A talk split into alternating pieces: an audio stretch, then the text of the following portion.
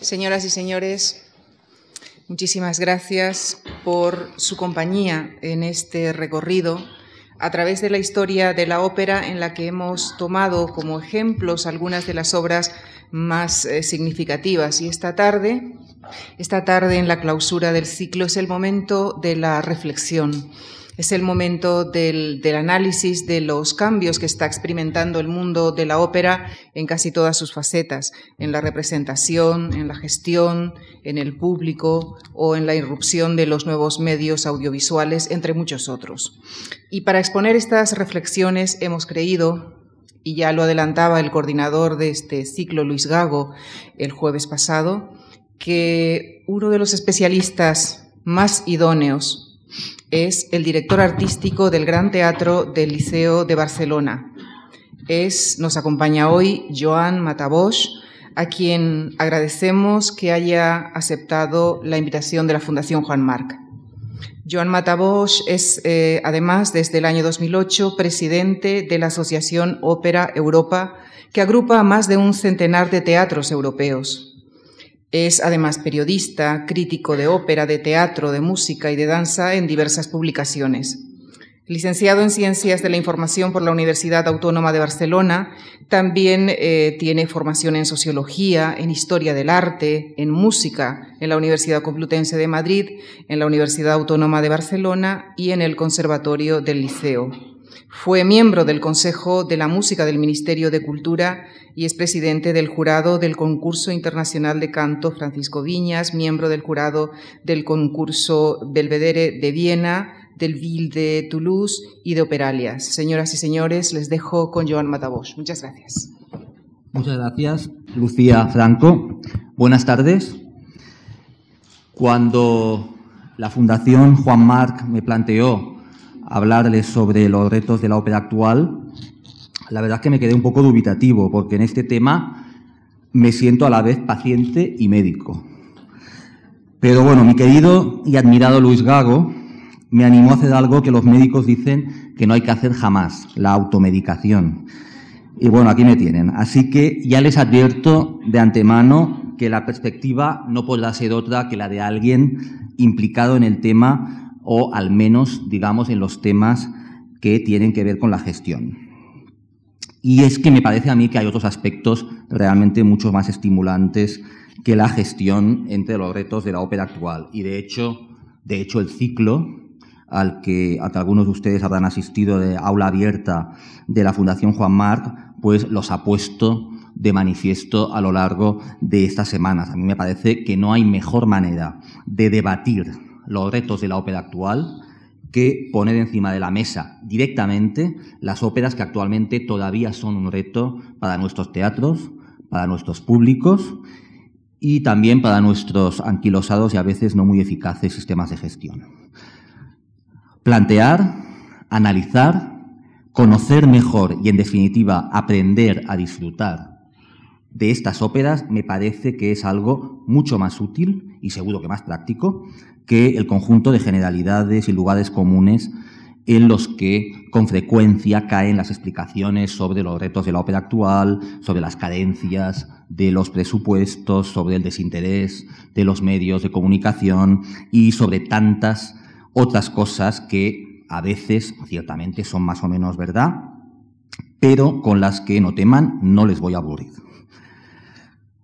Por otro lado, me parece que sería ingenuo que no fuéramos conscientes de que en las seis décadas posteriores al final de la Segunda Guerra Mundial, la ópera ha, sufrido y también ha disfrutado cambios radicales en prácticamente todos los aspectos que la integran y que la hacen posible. Desde la concepción de la ópera como forma de arte hasta la forma de gestionarla en teatros con modelos organizativos muy diferentes y modelos de organización que además han cambiado también ellos radicalmente a lo largo de estas seis décadas. ¿Qué es lo que ha cambiado? Pues me parece que ha cambiado más o menos todo. El estilo de las representaciones, la forma de prepararlas y ensayarlas, el management o la gestión de la ópera, la elaboración de los presupuestos de ingresos, el funding, la forma y los timings de las contrataciones de artistas, la forma como estos artistas construyen y periodizan sus carreras, el Star System, el rol de los agentes intermediarios, la relación de la ópera con los modernos medios audiovisuales y sobre todo la accesibilidad al género por parte de un público cada vez mayor y socialmente diverso. Para enfrentarnos a esta situación, sin perdernos por el camino en generalidades perfectamente previsibles, lo que les propongo es que procedamos de manera sistemática y comencemos por el principio, es decir, preguntándonos qué es este objeto estético al que llamamos ópera y también qué es este objeto cultural que es la representación de una ópera y que en muchas sociedades avanzadas denota un cierto, si queréis entre comillas, rango de civilización, así entre comillas, pero en cualquier caso así es. Pero seamos sistemáticos y procedamos, pues, de lo general a lo particular, de las condiciones generales del arte al arte de la ópera, y de ahí a los retos futuros del arte de la ópera y de su gestión, a los objetivos y a los condicionantes de la programación y de la gestión de un teatro de ópera en el futuro inmediato. En definitiva, como en cualquier época, estos son los retos futuros de la ópera. Tener claros los objetivos, asumir los condicionantes y llegar a ser capaces de diseñar un modelo de gestión sensato para una coyuntura determinada. Desde luego que no vamos a llegar hasta el punto de vislumbrar la solución, pero no me cabe ninguna duda que un análisis serio de los modelos posibles y de su evolución puede contribuir a entender al menos hacia dónde apuntan los retos de futuro. Primero, pues, ¿qué es la ópera? El director artístico del Teatro Real, Gerard Mortier, ha hablado con frecuencia de la dialéctica que se ha planteado en la historia de la ópera entre querer ser una forma de diversión o convertirse en un gran arte para enriquecer y producir algo parecido a la catarsis de la antigua tragedia griega. En sus propias palabras, entre un arte para entretener o un arte para comunicar. A menudo la ópera se identifica consciente o inconscientemente con un espectáculo. O más exactamente, con solo un espectáculo. Quizá especialmente brillante, quizá especialmente adictivo, pero un espectáculo al fin. Y la ópera es un espectáculo, pero ni es solo ni es sustancialmente un espectáculo. También las farolas del mobiliario urbano embellecen nuestras calles, pero nadie aceptaría unas farolas solo por su elegancia si no cumplen su fundamental función de iluminar. Pues bien, reducir la ópera a espectáculo significa también poner lo colateral en el centro de una reflexión que resulta en este contexto lesiva para la ópera. Y que lo es de lesiva, porque condiciona las expectativas del público, que adoptaría en este caso una actitud sustancialmente pasiva. Un público que no intenta comprender ni desde luego proyectar sus sentimientos en la forma artística, sino solo recibir el impacto placentero de los sentidos y la curiosidad de lo que entretiene. La máxima aceleración neuronal de este prototipo de aficionado se puede llegar a producir a lo sumo en la valoración comparativa de la competencia de los intérpretes. Pero hablar en este contexto de comprensión del sentido, que integra todos los materiales de la ópera, es hablar un lenguaje ajeno al de este aficionado, entre comillas, tan común en tantos teatros con larga historia y también en algunos con historias mucho menos largas, que ni siquiera se imagina que se pueda formular la pregunta. Pero la ópera es un arte, y como obra de arte ha sido construida y ha de ser percibida, es decir, que sus materiales no solo identifican, sino que también expresan. Y que la elección de cada material singular que se integra en una estructura compleja responde a una voluntad expresiva global. Puede parecer un tagalenguas, pero no lo es. Si Alfredo Germont, el Armand del texto literario de Dimas, arroja dinero sobre el cuerpo casi exánime de Violetta, en el tercer acto de la Traviata, el gesto expresa más que identifica. O, si lo quieren, lo que se identifica solo es un medio, un instrumento de la expresión. Y por ello, lo que ha de reproducir cualquier interpretación escénica y musical de este fragmento de la Tabiata no es el dinero arrojado a los pies del personaje, sino sobre todo aquella generosidad maltratada que condensa el sentido de toda la obra y también, por tanto, de aquella escena. Recuerden que la Tabiata sitúa en el centro de la acción dramática a una prostituta que hace justamente lo contrario de lo que se espera de su imagen social y de su oficio. Si la prostituta simula amor, Violeta Valerí ama. Si la prostituta cobra, Violeta paga. Y cada acto está destinado a explicar progresivamente el alto precio que pagará por amar tanto. Perderá primero el lujo y los salones de París, después el amor de su amante y finalmente la salud y la vida. Y toda la obra está destinada a mostrar el cruel maltrato con que la sociedad paga tanta generosidad y tanto amor. Este es el sentido.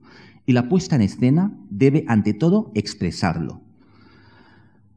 ¿Cuán relativo es, desde esta perspectiva, que la dramaturgia sea fiel a las acotaciones del original o la recree? Lo que importa es que exprese su sentido y para ello una representación literal puede ser potenciadora o letal, para expresarlo exactamente igual que una dramaturgia romperora puede enterrar bajo su ingenio el sentido o revelarlo. Lo importante es que el espectador ha de entender aquello que se expresa y revivirlo en la propuesta escénica y musical. La pasividad lo impide. Pero hay más, porque en arte vivir el significado un significado a que Dilce y otros muchos teóricos llaman vivencia, vivir el significado, es decir, disfrutar el arte, quiere decir reseguir ese sentido en cada rincón formal del objeto artístico, el cual aporta matices y complejidad hasta constituir el significado completo.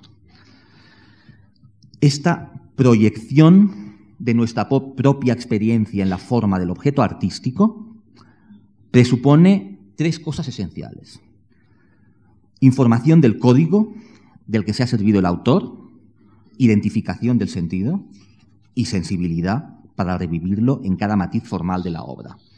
¿Hay que doctorarse para percibirlo? Ciertamente que no. Y lo que intento explicar no es lo que se debe hacer, sino lo que de hecho sucede cuando contemplamos un cuadro de Goya o un Kandinsky, cuando escuchamos a Bach o a Schomburg, cuando leemos Machado o Kafka. Esto es lo que se produce, insisto, pero advierto también que esto no se produce cuando nuestras expectativas se reducen a ver cómo nos entretiene y cómo nos sorprende el espectáculo o cuando nos creemos que entender en ópera significa solo comparar para sancionar, es decir, comparar para sancionar a los intérpretes. Y para pasar de lo común de las artes a lo singular de la ópera, y para decirlo muy llanamente, la singularidad de la ópera consiste en su complejidad formal y, por lo tanto, en su inmensa complejidad potencial de sentido. Porque la ópera se vale de la literatura del texto dramático, de las formas y de los colores de la escenografía, de los cuerpos y de los gestos de los personajes, de la danza a veces, de la música de la orquesta, de la de los cantantes, formando una estructura con un sentido al que palabras, gestualidad, recursos de las artes plásticas y música deben servir y expresar. La ópera es, o me parece, la más compleja confluencia de todas las artes al servicio de la expresión.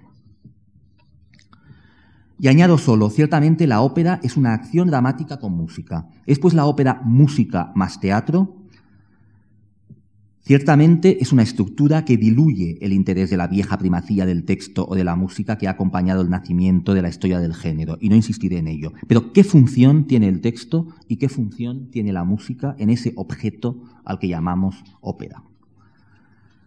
Como ustedes saben muy bien, y para citar un ejemplo clásico, el interés de Van Gogh no está en las botas gastadas del campesino, ni el interés de Cézanne está en que pinte manzanas, sino en cómo las pinta. Lo cual quiere decir también que esta información no se puede percibir al margen de aquellas manzanas o de aquellas botas. Es decir, que aunque la función del arte no es sustancialmente referir cosas, Su información específica solo puede ser percibida en las cosas. Todos esos objetos, radicalmente banales, cobran una intensidad nueva a través de lo que Stefan Zweig llamaba una dinámica superior, a través de una presión sanguínea, decía Zweig, mayor y tan intensa que ya no vemos en modo alguno lo trivial del objeto, sino el milagro de su intensificación. Pero todo esto lo vemos, y esto es importante, en el objeto. Sin objeto no hay arte, pero el objeto no es el arte. Lo repito, la función sustancial del arte no es referir cosas, pero la información específica del arte se puede referir solo en las cosas. Pues en ópera la figuración, las manzanas, la suministra el libreto, pero es la música la que convierte la alusión al objeto en una experiencia estética. Sin música deja de ser arte, sin libreto deja de ser ópera. El sordo no percibe más que lo referencial del argumento, pero el ciego, si desconoce la acción dramática, solo oirá música, no una ópera. Tan sencillo como esto. Y aún un último apunte. La ópera, como la música o el teatro, es arte que necesita de la interpretación, es decir, es arte que se realiza cuando se interpreta. En una conferencia sobre la hermenéutica de Gadamer, un filósofo apuntaba, Hamlet, antes de representarse, no está en ninguna parte. Hamlet solo existe cuando es representado. O dicho de otra forma, el mismo Hamlet, un Hamlet en sí, no se da nunca, solo se da de una manera u otra en representaciones diferentes. Y por ello, la representación contemporánea tiene un valor complementario de documento de época. La célebre frase de Adorno, que afirma que las formas de arte nos hablan con más exactitud sobre la historia de la humanidad que los documentos, es aplicable a la ópera, porque los directores, el musical y el teatral, encuentran su código de interpretación en, su época. Y esto es así, incluso aunque se presenten con una voluntad de literalidad histórica. Y dicho sea de paso, en un momento en el que parece que hay que elegir entre, por un lado, unir el mundo entero en una cultura de masas que acaba consumiendo exactamente los mismos productos, o por otro lado, cerrar las comunidades a toda forma de comunicación, que no sea el mercado o la guerra, Alentuga en Dixie, por cierto, la ópera, ese baño de los sentidos que decía Thomas Mann, que es el género de la integración de materiales diversos, parece revestirse de una nueva dimensión en ese contexto, por su dimensión multilingüe, multicultural, multimedia, por su aspecto diacrónico, dialéctico, por la extraña delectación que provoca, es la única forma de arte capaz de evocar y de representar la simultaneidad de los acontecimientos, su confusión, su yuxtaposición y, son palabras de Peter Sellers, la amarga tragedia del mundo y todo el caos que constituye la trama de la historia contemporánea. Y avancemos. ¿Cuáles son los objetivos y los retos del futuro de la programación de un teatro desde esta perspectiva? En primer lugar, ofrecer auténtico arte, y no únicamente entretenimiento. Es decir, se trata, como he dicho reiteradamente, de apostar por el arte y no únicamente por el entretenimiento o el puro espectáculo. La diferencia entre el arte y el puro espectáculo, insisto aún, consiste en que el arte nos habla sobre nosotros mismos, nos expresa, mientras que el entretenimiento se limita a proporcionarnos distracción. Está claro que una obra de arte es también un espectáculo, pero es algo más que un espectáculo. Cuando Hegel dice en sus lecciones de estética que el arte pone delante del hombre lo que el hombre es, se refiere a eso. ¿Qué quiere decir esto de que el arte nos expresa y habla de nosotros mismos? Pues quiere decir que en arte uno tiene que atreverse a sentir. Como decía Martha Graham, tienes que permitirte sentir tienes que permitirte ser vulnerable. Lo explicaba, y muy bien por cierto, Luciano Pavarotti en su autobiografía, cuando escribía que la ópera tiene el gran poder de provocar emociones, pero que de alguna manera estas emociones se tienen que encontrar previamente en el público.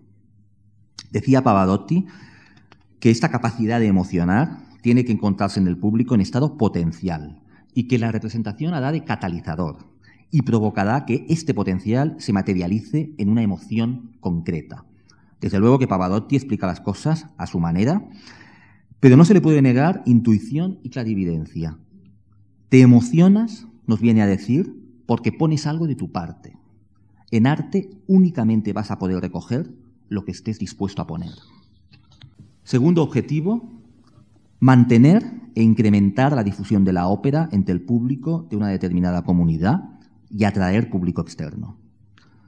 No me refiero aquí a los aspectos simbólicos que pueden tener los teatros de ópera como reflejos de un estatus social o de una identidad cultural, a pesar de que estos son temas de cierta importancia que Gervais Lacombe ha estudiado en su geografía de la ópera del siglo XX sobre una trama de fondos que encuentra realmente poderosas relaciones entre países, naciones, estados, particularismos locales versus reconocimiento internacional, tradición y modernidad, vocación universalista o regionalista. En fin, el tema podría dar mucho de sí, pero se alejaría de lo que es el objetivo al que queremos llegar.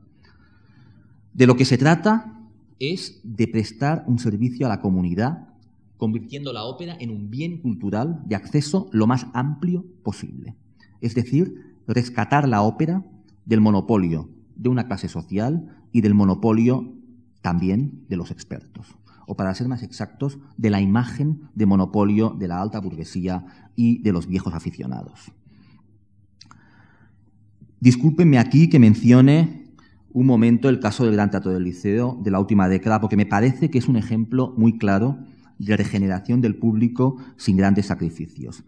La temporada 93-94, el teatro tenía 6.000 abonados, mientras que en la actualidad el número de abonados ronda la cifra de 20.000, con oscilaciones poco significativas del 2% según la coyuntura económica o la concreción de la oferta artística.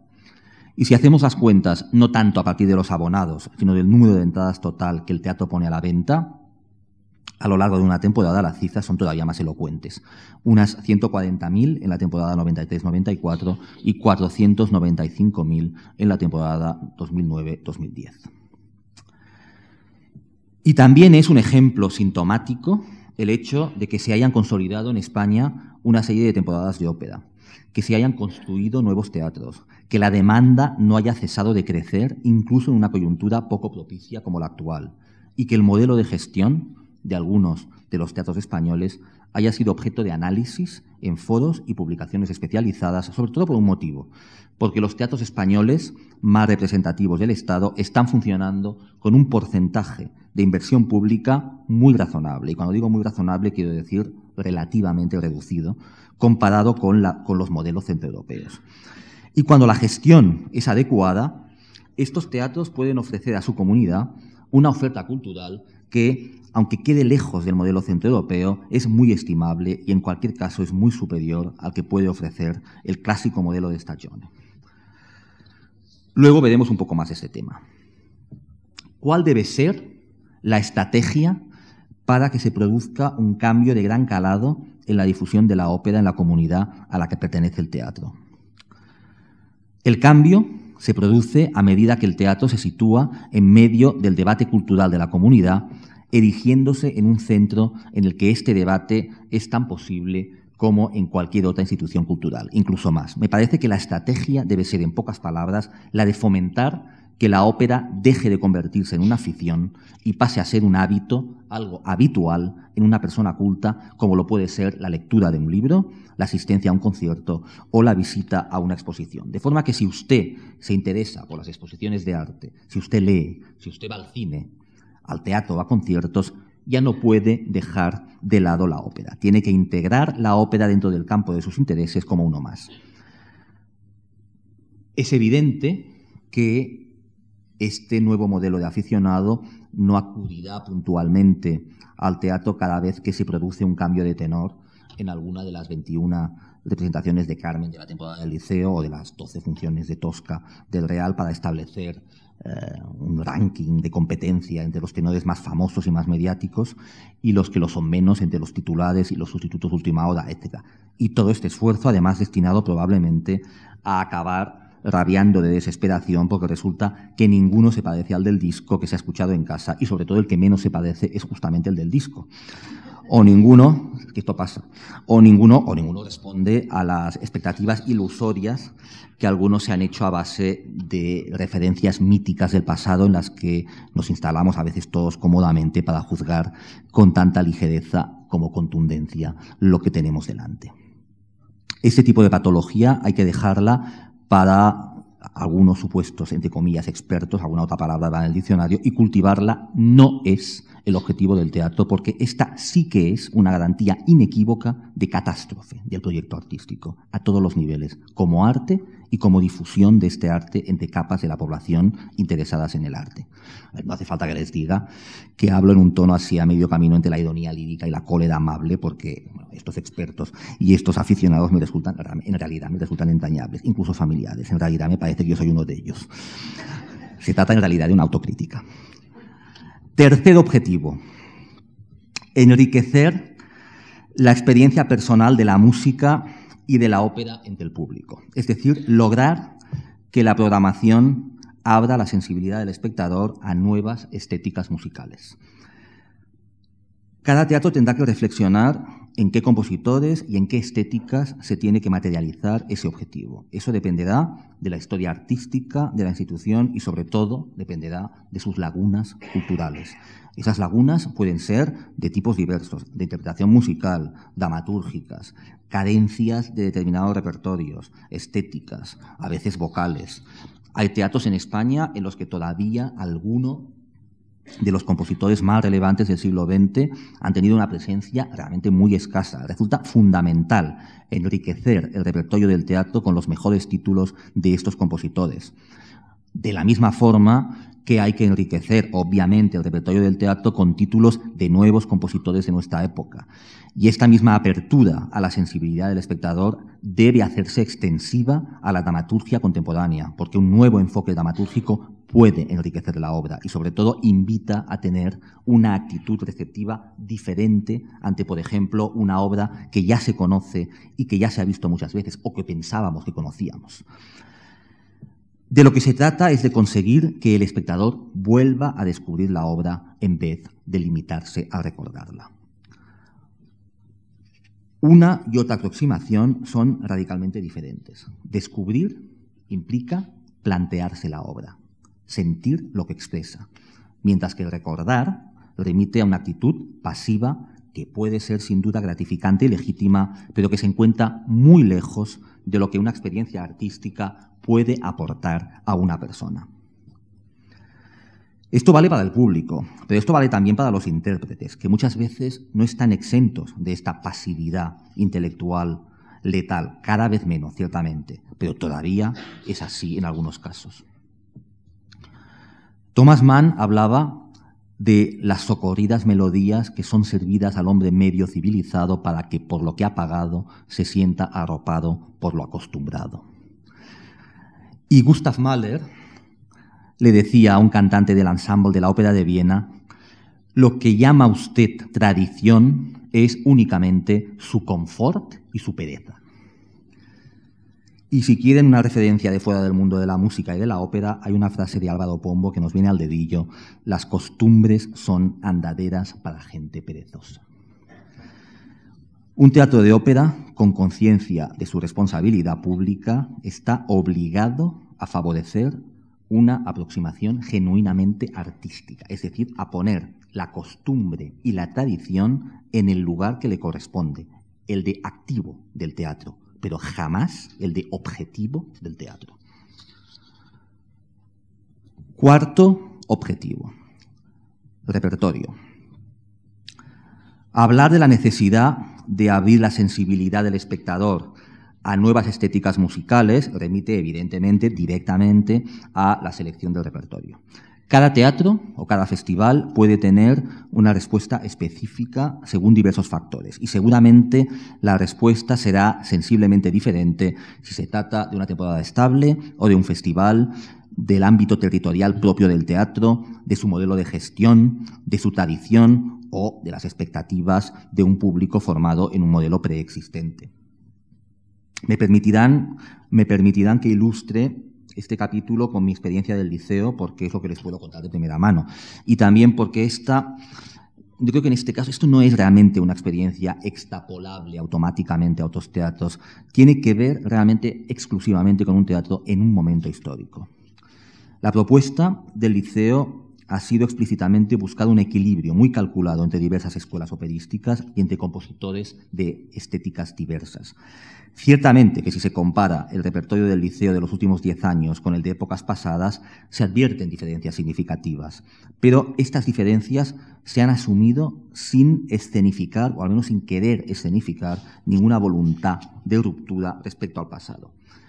Y esto pese a que las grandes lagunas del repertorio tenían mucho que ver, como es lógico, con la historia política y cultural de la España del siglo XX.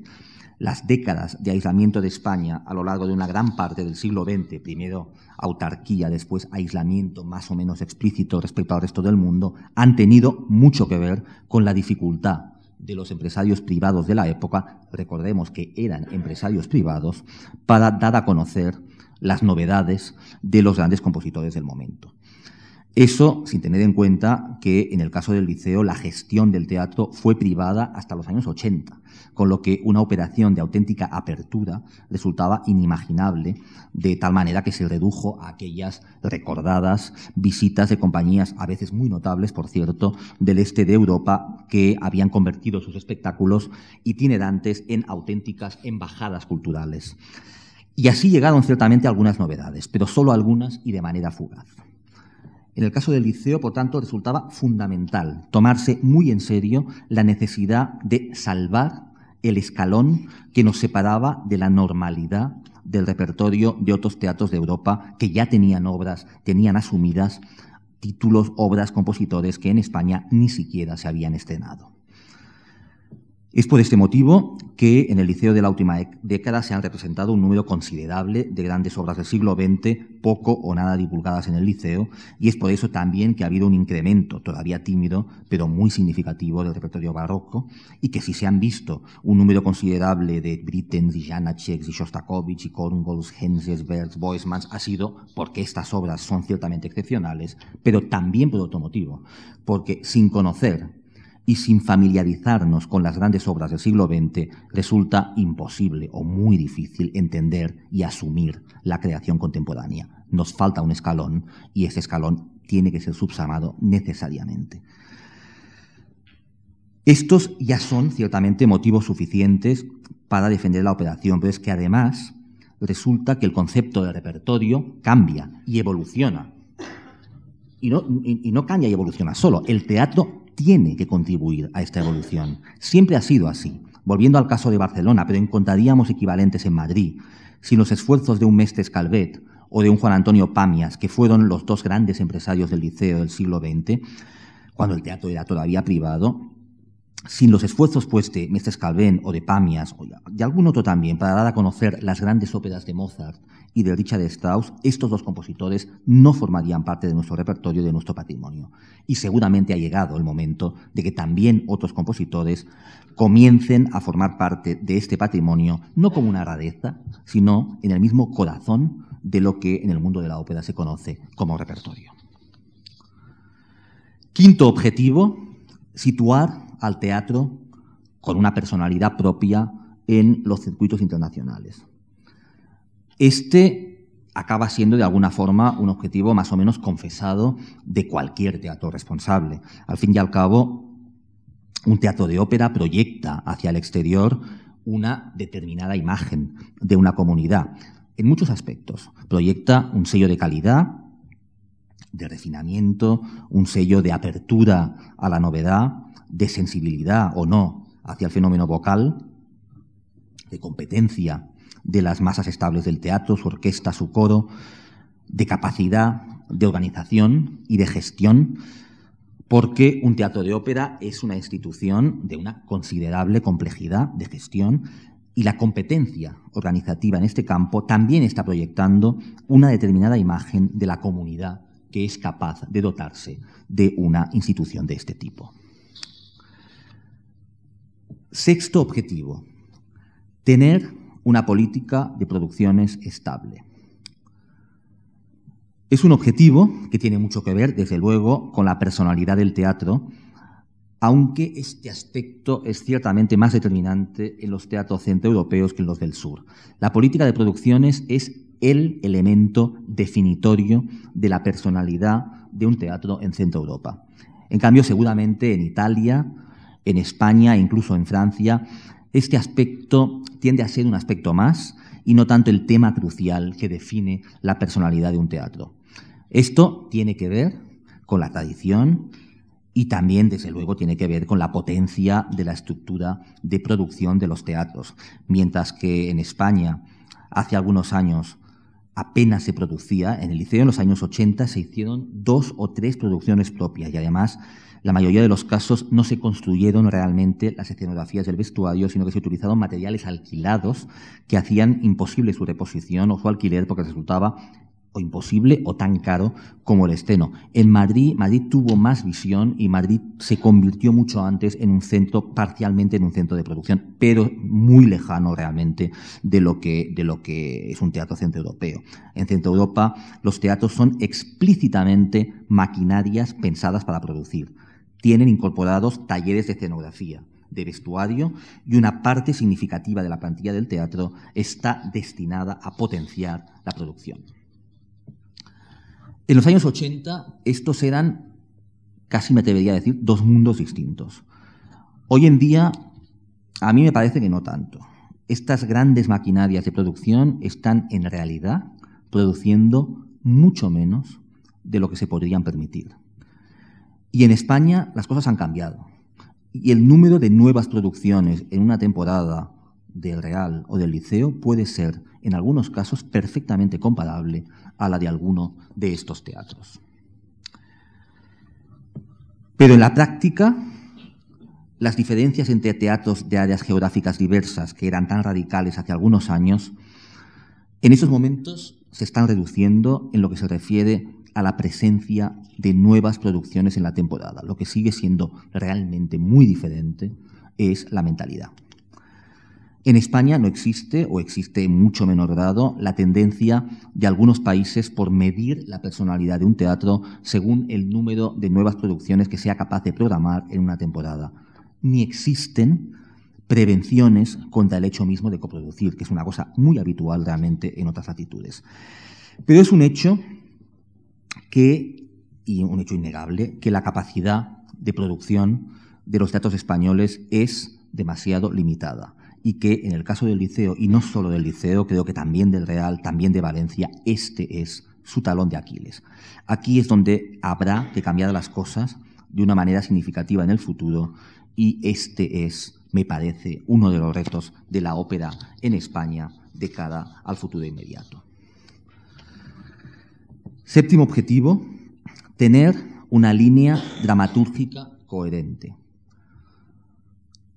La dramaturgia y la dirección de escena es un tema que hay que tratar justo después o al lado del diseño de una política de producción que deje al teatro un cierto margen de acción. Pero no es lo mismo. Incluso me atrevería a decir que lo que es realmente imprescindible para un teatro es una orientación clara de su línea dramatúrgica y que la plasmación de esta línea en una temporada puede perfectamente articularse hábilmente a partir de una política combinada de producir e invitar producciones. Evidentemente que producir es básico, pero también es evidente que es muy posible, y de hecho así es, que el presupuesto pues, no dé para producirlo todo y que invitar producciones de otros teatros puede tener sentido en determinados casos.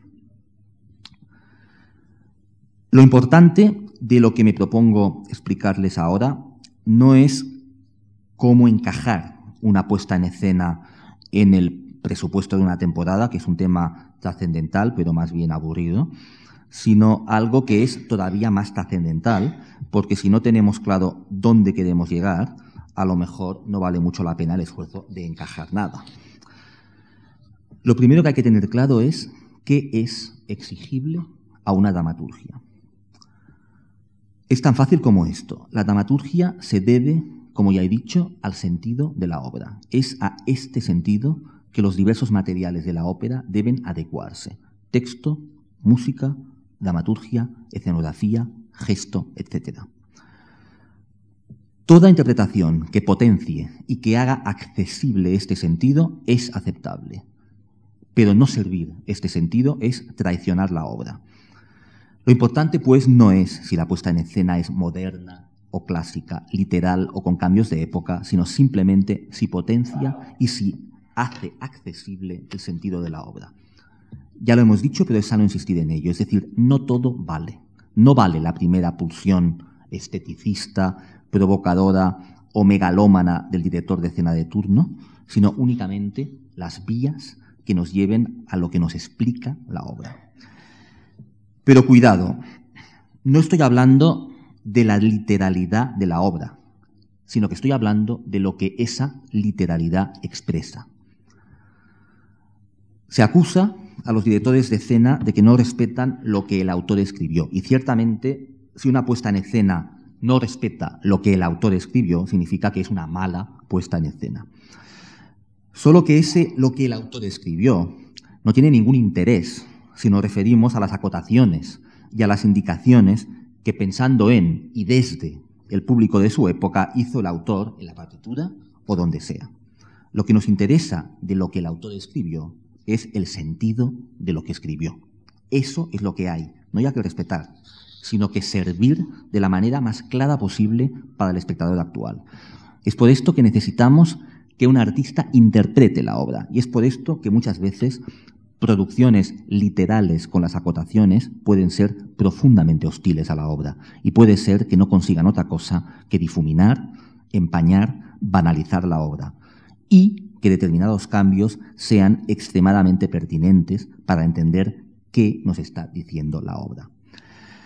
Personalmente, soy alérgico a las operaciones de exhibicionismo gratuito de determinados directores de escena. E incluso me atrevería a decir que esas exhibiciones son para la ópera no solo inútiles, sino incluso aluminóticas. Pero es perfectamente lógico y legítimo y muchas veces absolutamente necesario que el director de escena proponga cambios para explicar la obra porque este es el único camino que tiene el intérprete de atraer al espectador hacia lo que la obra expresa. Puede que esos cambios sean a veces radicales, violentos, incómodos y todo lo que ustedes quieran, pero lo relevante aquí no es la naturaleza ni el grado del cambio, sino la pertinencia del cambio para servir lo que debe servir cualquier puesta en escena, la obra. Acabo ese segundo bloque con este último objetivo y paso a hablarles del tercer y último capítulo, los condicionantes y el panorama actual en el que se encuentra la gestión de la ópera, que son los que van a condicionar su futuro. ¿Cuáles son los condicionantes de la programación? Hasta aquí sabemos qué es la ópera, sabemos cuál es su estructura de sentido y cuáles son los objetivos de la programación de un teatro de ópera. Ahora vamos a ver algo un poco menos simpático, el conjunto de condicionantes que entran en juego en el momento en que queremos dar cumplimiento a estos objetivos. Primero, la tradición del propio teatro. Cuando hablo de tener en cuenta la tradición, o coloco la tradición en el listado de condicionantes, no hablo en términos de mercado, no me refiero para nada a una supuesta estrategia de conservación del público tradicional del teatro. Esa es una cuestión que no viene al caso de lo que quiero apuntar aquí y además resulta muy discutible que el hecho mismo de mantener las tradiciones conserve el público. De hecho, tengo la sensación más bien contraria. A lo que me refiero cuando hablo de la tradición del teatro es a una sensibilidad que hay que valorar muy positivamente, porque al fin y al cabo detrás de un gran teatro hay una tradición que ha hecho grande ese teatro. Y eso es lo que hay que intentar comprender, analizar y luego veremos qué hacemos con ello. Seguro que no podemos ignorarlo, pero sí que podemos contradecir, o si lo quieren decir de una manera más leve, reorientar esa tradición de manera expresa y consciente. Podemos perfectamente alterar el código. De hecho, en el mundo del, arte, la alteración del código es una condición básica de lo que se entiende por información estética. Y esta es una de las ventajas de contar con una tradición. Hay un código asumido que se puede alterar de manera que el resultado sea propiamente la creación de sentido. En esta línea, la tradición es un capital. Esto no es así en los teatros que no cuentan con ninguna tradición, en los que la alteración no tiene en sí mismo un sentido propiamente de alteración. No es lo mismo abordar este condicionante, por ejemplo, en la ópera de Ámsterdam o en el Real o en el Liceo. No es lo mismo. Y el programador tiene que ser consciente de ello, no tiene que plegarse, pero sí ser consciente de ello. Segundo, la concertación de los materiales de la ópera. En el momento de programar, las decisiones no se pueden tomar de manera independiente las unas de las otras, porque la obra de arte funciona siempre como una estructura. La estética musical de la partitura original no es inmóvil, pero no es tampoco susceptible de aceptar cualquier propuesta interpretativa. Solo algunas propuestas son pertinentes y por consiguiente son susceptibles de ser incorporadas como una opción válida. Una vez se ha escogido una estética, tiene que sintonizar con la dramaturgia y también con el color de la voz de los cantantes. Además, los cantantes entre sí tienen que poder concertar de manera pertinente. Y encima, como ya saben, todo esto acaba estando sometido a imprevistos, a cancelaciones, a problemas de última hora, de manera que muchas veces las decisiones tienen que ser prudentes y muy demeditadas para asegurar no solo la supuesta pertinencia artística de las decisiones, sino otra cosa, su viabilidad. Tercero, el mercado internacional. Contra lo que se pueda pensar, la oferta disponible de cantantes, de directores de escena y de orquesta, de escenógrafos, es escasa y sometida a una demanda cada día más agresiva por parte de los grandes teatros. Los cantantes que pueden funcionar en teatros con larga tradición de idolatría al fenómeno genuinamente vocal son escasos y están muy solicitados, como se pueden imaginar. El mercado de directores de escena competentes también es escaso. Hay muchos que pueden exhibir ciertamente caspa decimonónica y muchos más todavía que pueden organizar grandísimos escándalos. Personalmente no temo el escándalo en lo más mínimo, pero es evidente que este no puede ser un objetivo del teatro. Si acaso puede ser una consecuencia de la esclerosis receptiva de algún sector. Pero si el teatro no está exactamente interesado en ninguna de estas dos vías, la cosa se complica. Hablar de los condicionantes del mercado internacional nos podría llevar a analizar más cosas, el rol de las agencias internacionales o la construcción del Star System que está cambiando de manera radical en esos últimos años y al que un teatro desde luego no puede plegarse, pero que de una manera u otra tiene una incidencia en la programación, porque construir estrellas significa en definitiva construir una demanda hacia esas estrellas en el mercado y lo queramos o no, en ese mercado estamos también nosotros. Lo que está claro es que la programación de un teatro no puede convertirse en un banal, triste y provinciano desfile de divos. Esto no sería un proyecto artístico ni cultural serio. Otra cosa es que un teatro con una larga tradición de culto a grandes cantantes esté obligado a trabajar con los grandes cantantes del circuito internacional del momento dentro del contexto de una programación que en cualquier caso no puede estar, no debe estar al servicio de los intereses de la maquinaria del Star System. Y otra cosa aún, cuando se aborda este tema en un auditorio de aficionados a la ópera, lo que prima es la nostalgia necrófila por los grandes nombres del pasado y la mitomanía decimonónica. Me permitirán que corra un tupido velo sobre este asunto, porque me parece que no merece realmente ningún comentario. Ponerse nostálgico ante las grandes voces de otras épocas me parece muy bien, pero no es algo en lo que podamos hacer gran cosa, ni ustedes ni yo. Quinto o cuarto, no sé dónde estoy, el presupuesto, el presupuesto, o mejor, más que el presupuesto, el modelo de gestión.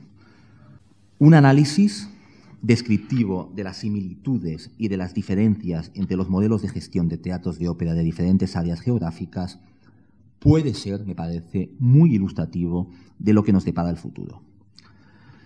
Entre las similitudes, sorprende, se diga lo que se diga, sorprende la relativa homogeneidad de las programaciones. Hay diferencias, desde luego, pero menos de las que cabría suponer si se miran las cosas a fondo.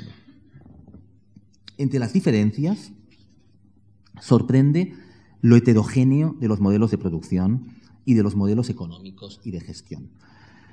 Y no solo por el contraste espectacular realmente entre el modelo americano y el modelo alemán, sino también por lo diversos que pueden ser los modelos en Europa e incluso entre dos teatros relativamente próximos geográficamente. No hay recetas al respecto. Hay algunos modelos que funcionan, así en plural, y algunos otros que son muy problemáticos. Hay modelos que funcionan en determinados contextos y que son inimaginables en otras áreas geográficas. Y todo depende al final de la capacidad del modelo de lograr una interacción creativa y de refuerzo mutuo entre los temas artísticos y los temas financieros. Cuando se habla de estas cuestiones, los temas arquitectónicos, no sé por qué, se suelen pasar por alto. Pero no se engañen ustedes. Cuando se habla de gestión de la ópera, el tema arquitectónico es un tema crucial. La arquitectura define el aforo del teatro, el foso de la orquesta, el acceso o no a un determinado repertorio. Y las condiciones del escenario pueden facilitar o impedir determinados sistemas de gestión, la, alternancia de producciones, el tiempo de montaje de las escenografías, el tamaño del equipo técnico necesario, por ejemplo. Las decisiones estratégicas de un teatro no se pueden tomar sin tener en cuenta, para lo bueno y para lo malo, los dictados de la arquitectura. Soy consciente de que este no es el tema que nos ocupa, pero me parece que está bien que conste. Lo que sí que nos ocupa, si queremos hablar en serio del futuro de la ópera, es la financiación. Vamos a ello como punto final de mi exposición y como provocación que quizá suscitará algunas preguntas. En Europa, los ingresos por taquilla de un teatro representan un porcentaje generalmente discreto de sus recursos, entre el 10 y el 20% de media. En Europa la financiación de los teatros depende en un porcentaje muy mayoritario de sus ingresos de fuentes de origen público. Y salvo algunos casos brillantes, las contribuciones de origen privado están realmente muy poco desarrolladas. En Estados Unidos, los ingresos por taquillaje representan un porcentaje mucho más elevado respecto a la media europea. La media de los ingresos por taquillaje de las 110 compañías americanas que son miembros de Opera América es del 35%. El resto de los ingresos complementarios son de origen privado. Philippe Agit, el antiguo gerente de la Ópera de París, y Jean-Claude Cardonneau, que es el editor de la Revue Française de Gestion, están a punto de publicar un libro sobre The Management of Opera y para lo que sigue voy a utilizar en parte los datos que ellos han recogido. Según su modo de financiación, los teatros de ópera se pueden agrupar en tres tipologías. La primera se podría titular Fuertes subvenciones de origen público e ingresos por taquillaje marginales. Este es aunque pueda sorprender a alguno, es el sistema mayoritario en Europa. Es el sistema de casi la totalidad de los teatros alemanes, franceses, italianos, belgas, holandeses y del este de Europa.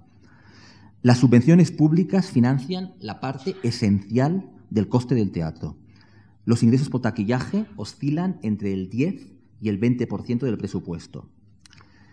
Y el objetivo prioritario del teatro no es maximizar los recursos de taquillaje, sino diversificar el público, hacer el teatro accesible a nuevos públicos, etc. Eso es lo prioritario.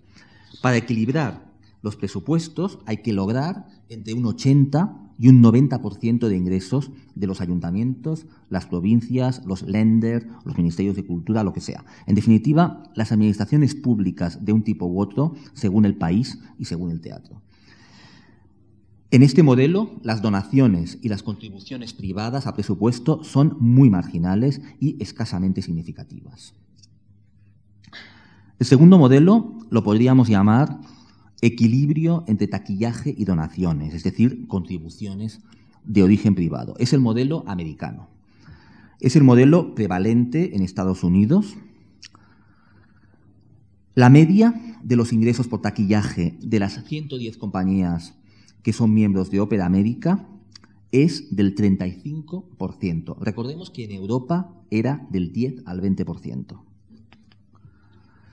El 50% de los recursos, y en los casos de las óperas de Dallas y San Francisco el 60% de los recursos, provienen de fuentes privadas y toman la, toman la forma de grants o contributions que gozan de modalidades de deducciones fiscales muy favorables y muy incentivadoras para los donantes. Pueden ser contribuciones particulares, lo que llaman los individuals, pueden ser a través de sociedades, lo que llaman los corporate, pueden ser a través de fundaciones de empresas y pueden ser también a través de trusts y de fundaciones que gestionan patrimonios familiares.